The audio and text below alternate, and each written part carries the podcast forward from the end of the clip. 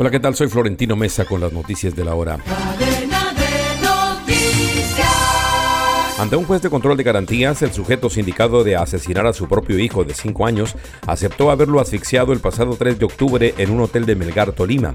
Entre las pruebas presentadas por la Fiscalía contra Gabriel Enrique González Cubillos reposan los mensajes perturbadores del asesino, donde informa a su expareja sentimental y madre del niño la hora y forma en que murió el pequeño. Hora del fallecimiento 3.55 am. No sufrió. Ahora sí puedes disfrutar sola sin Tricitico y sin mí. Felicidades. Usted escogió al campesino. Hasta nunca, dijo el asesino en uno de sus mensajes. Una nueva polémica por compras millonarias en medio de una supuesta austeridad se generó en el país por dos órdenes de compra emitidas por la Cancillería, dado que el valor de ambas supera los 1.900 millones de pesos para la compra de 400 computadores para los funcionarios de esa entidad.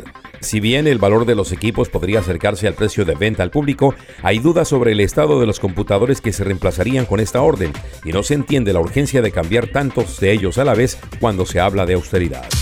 La alcaldía de Cali adelantó un masivo operativo de desalojo con el fin de restituir el predio de la Alameda, ubicado en el corregimiento de Navarro y que se encuentra invadido de manera ilegal por cerca de 1.500 familias en los asentamientos de Palenque, La Conquista y Estambul. El operativo fue desplegado desde las horas de la madrugada por la Secretaría de Seguridad y Justicia de Cali con el apoyo de más de 1.600 oficiales de la policía y el ejército.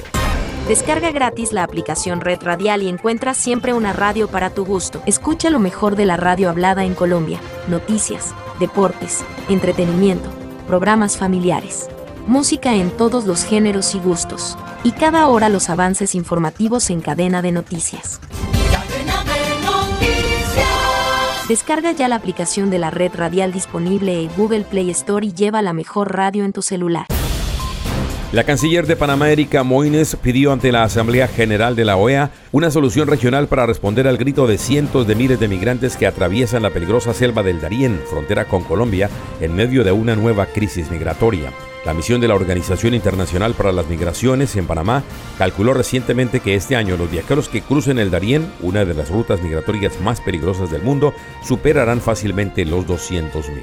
Volveremos con más en Cadena de Noticias.